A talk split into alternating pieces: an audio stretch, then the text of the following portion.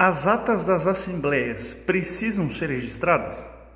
Pois bem, não há nenhuma disposição legal no Código Civil que diga que as atas é, precisam estar registradas em cartório. Porém, algumas convenções elas fazem menção de que é obrigatório a, o registro da ata em cartório.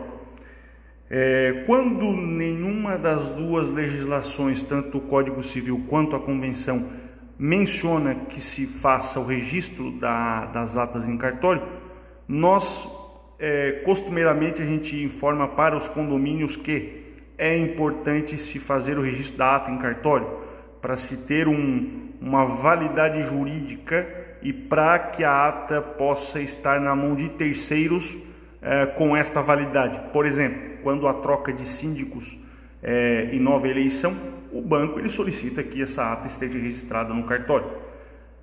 A não ser que o, seja uma, uma, uma, uma, reunião de conselho, uma reunião com terceiros, a gente não indica que se faça o, o registro da ata.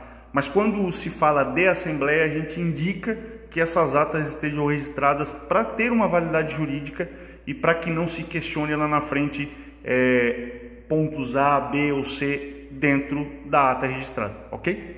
Um forte abraço a todos e até o próximo conteúdo.